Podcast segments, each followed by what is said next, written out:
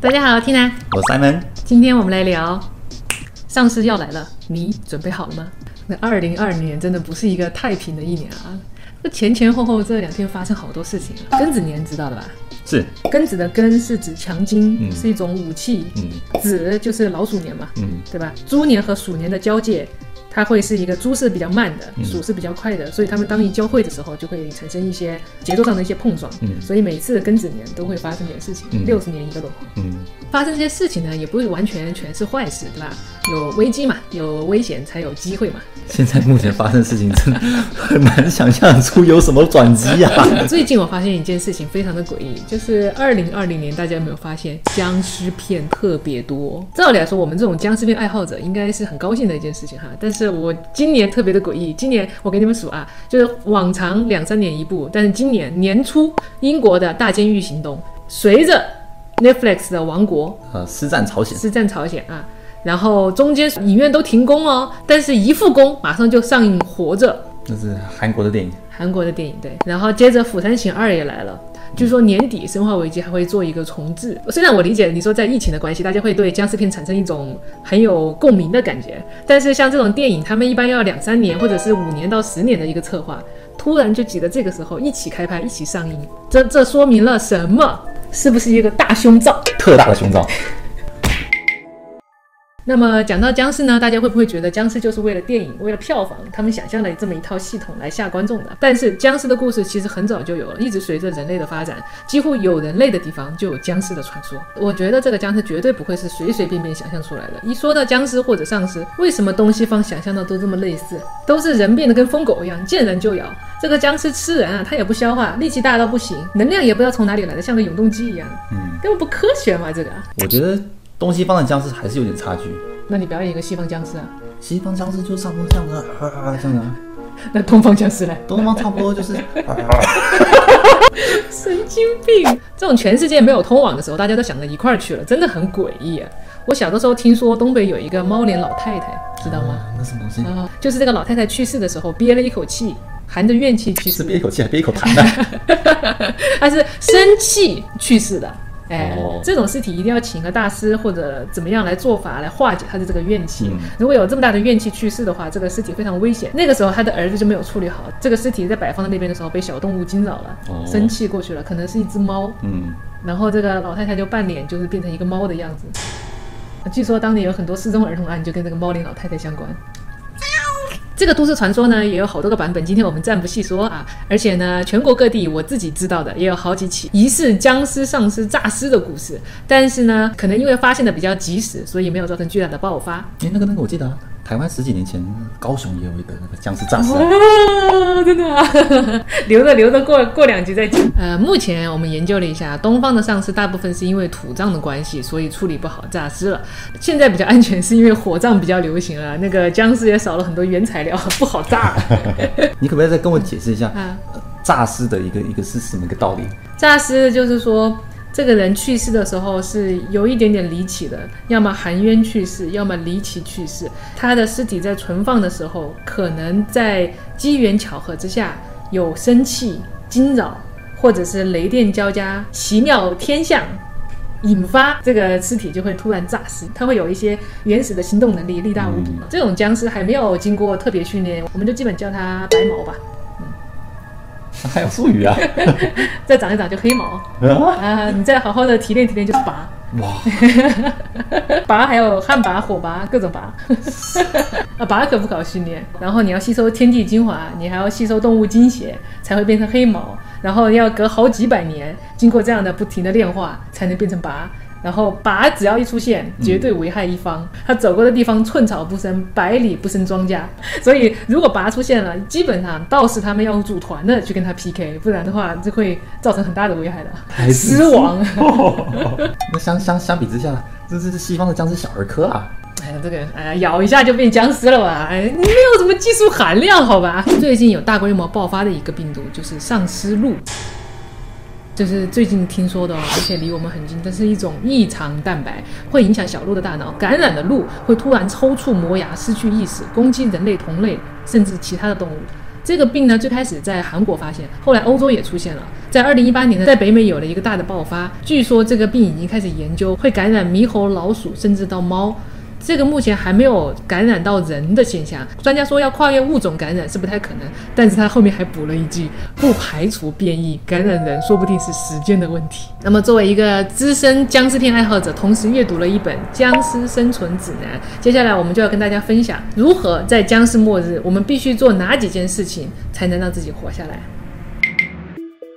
这本《僵尸生存指南》是一个美国大咖写的，他可能是研究了历史上出现的各种可能是谣言、可能是真相的类似僵尸的事情，嗯，然后他抽丝剥茧，总结了这么一套僵尸生存指南给大家分享。那首先呢，当僵尸来临的时候，我们要给灾难等级分类。他是这么说的啊：如果僵尸真要来，分四个等级的爆发程度。第一级也是最安全的一级，会在非常偏远的地区，僵尸大概在一到二十个，总感染人数不超过五十个，持续大概一到两周，蔓延范范围。较小，不会超过几十公里。这种类型来说的话，因为人口不够密集，加上地理条件，比如说在一个大山的几户人家，通常不会造成大规模的爆发，甚至媒体都不会报道，会归类到谋杀事件。第二类，这一类会在人口密集的城市或者乡村地区，僵尸达到二十到一百个，感染人数达到几百的数量。这种爆发如果在城市，就就可能是几个居住小区感染，这还属于可以控制的状态，因为城市的军事力量还是比较厉害的，在城市的居住环境也比较好策划一个出入口的堵截，可以精准的打击。但是在乡小镇就比较麻烦，因为地势难以控制，旁边会有森林、山丘之类的地形，如果不能及时根除，会蔓延到几百公里。不过这种类型还是可控的状态，而且这种会有一定的媒体报道，大众也会有心理准备和行为规划，避免人群聚集，也可以减少感染的范围。第三类，僵尸的数目接近失控，即使没有媒体报道，大家都可以在外面看到悲剧。这个时候，整个社会的秩序会完全瘫痪，暴乱、抢劫、恐慌是主题。这种类型还能抗衡的就是国家的军事力量。作为幸存者的话，可能短时间没有救援团的帮助，在几天甚至到几个月的时间，我们都一定要有自保和生存的能力。第四阶段，这种阶段就是连最后的国家力量都没了，我们真的人类要靠自己了。这除了要活下去，我们还要重新建立一个人类文明。我们大部分看到电影，差不多都是第三接近第四类型的这个主题吧？对吧？第一二类型的没什么好看的嘛。第一二类型的可能就是小成本电影，一定要做到第三阶级才好看，就是人海战术啊，然后看到整个人类末日啊、文明毁灭啊这种惨烈跟地狱一样的一个啊，对视，觉人观感间地狱。嗯，当然不谈剂量，谈毒性都是耍流氓。至少这十几部僵尸题材的电影，我们都看到了不同的僵尸战斗力都是不一样的，人类的命运也接着不同。所以接下来我就总结了僵尸的四大类型，每一个类型攻击力都上一个维度。如果哦，如果有一个僵尸来了，你就你先别着急跑，你多看两眼。如果是那种啊那种歪嘴斜舌的没有脑子的僵尸，那么你很幸运，你看了我们的节目，就有很大的可能会存活下来。因为这是第一类最初级的战斗力最弱的僵尸，这种僵尸就是最单一的执行吃人这个指令，同时他们的行动力也非常差，最多只能快速步行。基本上来讲，这种僵尸是没有杀伤力的。我也不相信这种僵尸它会让全球陷入危机啊，那我们也太菜了。行尸走肉就是这种类型的，对吧？是啊，普遍都有一个现象啊，嗯其实剧里面的这个人，他们就是没有知识，看到这个僵尸就说：“哎、先生，先生你怎么啦？”对吧？冤枉了多少条人命？就是然后拍到第拿着枪八集拿枪棒打到一个手臂，啊，怎么还在走？先生，你不要再过来啦！棒，呃，他就是不知道打头。第八集还不知道打头，还还是在还在研究，还在研究。还有第二种僵尸，第二种僵尸最大的不同就是他们会跑、会跳、会爬树了。这种僵尸会爆冲，战斗力也有了一个质的提升。基本上来讲，如果一对一的话还有胜算，如果一群对着你，就不要幻想着贴身肉搏了。这种僵尸如果没有其他感官的缺陷，那么就只能跑了。好像东方的丧尸都有这个能力会跑，西方大部分不会跑。可能主要是受到那个游戏的刺激吧，提升一下游戏难度。因为我记得小时候第一次玩到那个游戏，里面的僵尸会跑，哇操，我吓尿了，你知道吗？大波僵尸像疯狗一样，叭叭叭叭这样从你跑过来，很可怕。所以他们行动力一涨了之后，他的战斗力一下就上去了。第三种就是在第二种类别的基础上有一定的智力加成，比如说生前是会开锁的人，变成僵尸以后还保留一定的技能，比如说开门，这个不太可能啊。这个从道家的角度上来讲，三魂七魄嘛，对不对？首先你要把三魂给撸去了，这样他人才没有灵性，才没有意识。这个僵尸不就是让人失去意识嘛？嗯然后七魄要保留，是因为你还要让它动啊。嗯，你一定要有这七魄，它才会有原始的一个行动力。那么只要三魂不在了，这个人的意识绝对不在了，而意识是存在的记忆的。也就是说，如果意识不存在了，不太可能还能保留智力，还有生前的记忆这种东西啊。呃，第四种，第四种真的是最无敌了。他们不但有上市的物理无敌的功能，还有智力加持，像人类一样思考，甚至团队还会出现一个军师一样的人物，有谋略的作战，做团体战。像那个《我是传奇》里面那个那个太 bug 了，他为了电影的可看性，所以他安排了这个白天僵尸不会出来。Will Smith 他是一个免疫的状态，这种不太可能嘛？如果是这种僵尸的话，那么大家不要玩了。所以目前我总结上来讲的话，只要会跑，那么这个物理攻击能力的话就会上升一个等次啊。但是如果智力哪怕是一点点智力加成的话，它的攻击力道就一下上升了一个维度了。所以智力还是很重要啊，还是要多看书。这是是不是为什么僵尸老是喜欢吃脑子？要补一补。啊，如果是第一类和第二类的僵尸的话，嗯，呃，我们战斗还是有一定的胜算的。嗯，那么如果在这样的情况下要跟僵尸搏斗的话，他们基本上的几个攻击的手段就是扑、抓，还有咬。我觉得跟你有点像。要不要聊？要不要聊？那么，所以第一件事情就应该是要保护好自己的四肢啊，手的话要戴护具，然后腿的话、脚的话会最好穿靴子、长靴。因为僵尸的攻击是极其致命，只要攻击到你一下，你就死了。对，在道家上来说的话，不小心沾染到尸毒的话，必须立即用糯米拔毒。如果时间过去了的话，那就没得救了啊！当你在搏斗的时候，一把趁手的武器也是致命的关键啊。首先，钝器还是利器？一把锤子还是一把大刀？你要选一选。哎，这个答案是各有各的好处，也有致命的弱点。锤子可以把僵尸的头打爆，但是锤子的武器太重，会影响动作，甚至多挥几次你都会消耗过多的力气。大刀的好处是轻巧，使用不费劲，但是很大的缺点是因为要打击人体最坚硬的头部天灵盖啊，所以大刀只能用刺的，而且要刺到眼睛、太阳穴、耳朵这些相对脆弱的凹陷地方。而看到僵尸以后，首先不害怕就是一个真本领了。你还要在冷静的情况下，准确的打击到这三个部位，技术含量有一点点太高。其实相反，横向的比较所有的兵器来说的话，有一个兵器是一个黑马，就是撬棍。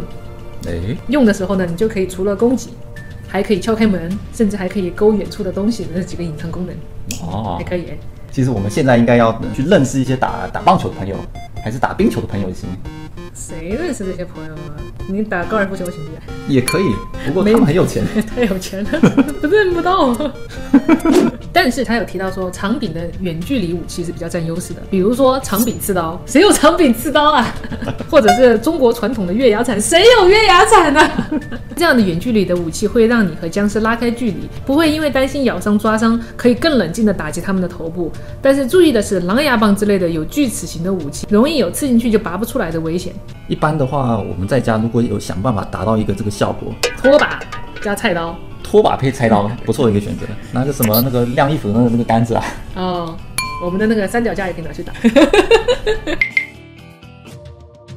当然，远距离射击武器，比如说像弓箭，也有同样的问题，就是命中率太低了，而且需要很大的技巧，也需要大量的练习，短时间的话还是不容易学会。除此之外呢，最好的武器当然是枪了。这火气嘛，就是老少咸宜嘛。但是它也有它的毛病，就是太吵了。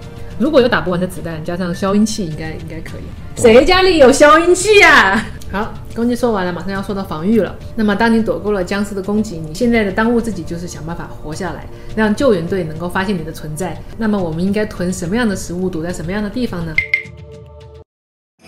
首先，如果在城市爆发，除非你是第一时间知道，而且已经开始往外跑了，那么大部分情况一定要冷静，不要盲目跟风，守在自己的家里比跑出去更安全。因为大部分人都在往外逃，恐慌情绪加上潜在的暴力，反而更危险。待在家里，第一件事情就是封锁所有的门窗，用木板或者钢板加固。如果是两层楼的房子的话，最好是在加固了以后毁掉楼梯，躲到二楼。同理，如果是在公寓的话呢，也是越高越好，毁掉楼梯和电梯，甚至可以联合其他剩下的几户组成小团队。接下来马上要做的事情就是立即将房子里面所有的容器接水。如果是第二等级以上的僵尸灾难，都有可能让供水供电中断。那么现在的当务之急就是尽可能的囤水。囤水了以后，我们马上就要想到食物补给。如果真的到那一步，他是说面粉，因为面粉可以做各种各样的食物，比大米更多花样，也可以更耐存放。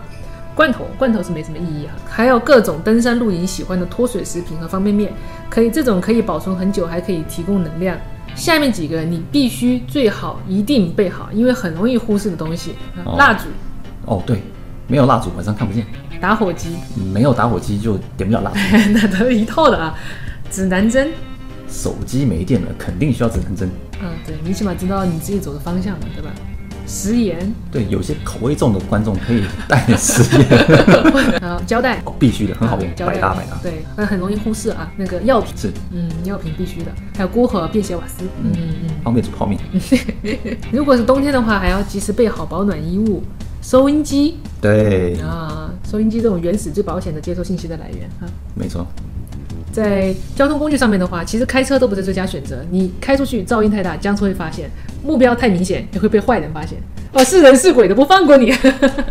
对比汽车、机车还有马，其实脚踏车是一个最佳的选择。当然，除了武器以外啊，你还是要观察一下僵尸变异的速度。我们僵尸速度是这样的一个概念，就是当僵尸咬了你之后，你中了尸毒以后，有多快你会变异。变成一个另外可以攻击人的僵尸。对，如果是过快或者是过慢，都是非常危险的。过快的话，就是你挡都挡不住了嘛，大家砰嘣儿全部都一起一起变了，啊一个城市灭了一个城市一下团灭这样。嗯但是如果过慢的话，也是很大的危险，一时间不能发现感染的人，对隔离的话还是比较麻烦的。是，这个做的行不行啊？那全部都纸上谈兵啊，有没有一点实战？好，可能没有实战，有没有一些实战的一些传授经验可以分享？你那么行，你讲啊。好，我我来我来设想一下啊。OK，好，那对啊，今年我是一个二十三岁，一个一个大学还没毕业的一个宅男，我住在一个呃二十五层楼高的公寓，我住在第三层，这么矮没钱了。结果早上起床，我要翻手机，啊，这妹子挺漂亮的，神经病啊！然后翻翻，世界末日了，完怎么办？了完了完了怎么，办？怎么办？外面满街都僵尸，应该我应该多多多囤资源嘛，对吧？嗯，啪啪啪啪把我的那个水龙头打开啊，把那个浴缸的填满水啊，然后呢，呃，就我先翻一下，我们看看我家的资，我家的这个冰箱，呃，有有有有呃吃剩的炒饭，两打鸡蛋，这个估计只能活的一个两个礼拜，所以不行不行，我应该要有一个前卫的思维，我需要想办法生存，对呀、我要想办法去收集更多的资源，然后让我可以活得更久。是好，那这个时候该怎么办呢？出去收集资源，势必会遇到僵尸，我可能要跟他们浴血一战，就你，我很胆小的，所以呢，我觉得可以用这个方式哈，我用一个这个呃铁门杀僵尸大法，就是呢，你先找一个嗯某一个房间，它刚好门口有个大铁门，是里面有洞的那种，所以防盗门那种啊，不是哎，对。对，像门很多门口大门，一楼的大门那种有那种铁门啊，铁栅栏。对，对对对，我只要拿一个那个一个一个武器，它前面有个够尖的东西，就说当当当当，过来过来过来，然后哇就哇僵尸就一窝蜂的过来涌上来嘛。嗯。那我的铁门很坚固，它进不来，这样就一只一只一只就把我门口的这个僵尸全部清光了嘛。你也够胆小的，连正面搏斗都不敢。你懂得危险不是一个可耻的事情。好，当你把家里的门口僵尸清干净了，就代表说你又有呃伸手伸脚的空间。哎，你可以去看看这这户啊啊，这户家里这个罐头很多，对吧？那个午餐肉啊、豆子啊，你看多囤一点。屁话怎么那么多？你知道人是群居动物，为了生存，还是拉帮结派，找一些小伙伴，大家一起分工合作。嗯，我我负责睡觉，然后呢，旁边的兄弟负责查岗，你负责睡觉。然后可以轮着来的嘛，轮着来的。好，所以大家合作起来抗僵尸非常有效的，那也要考验人性啊，不是每个人都可以值得信任。也是也是。如果说刚好遇到一个妹子，对吧？三罐午餐肉，我到底要分她几罐？所以这个时候真正可怕的是要考验我的人性还是我的兽性。去死！你知道林正英和李小龙有什么地方是一样的吗？李小龙是功夫高手，林正英是道士，嗯，有什么一样的？一个能打死人，一个能打死人。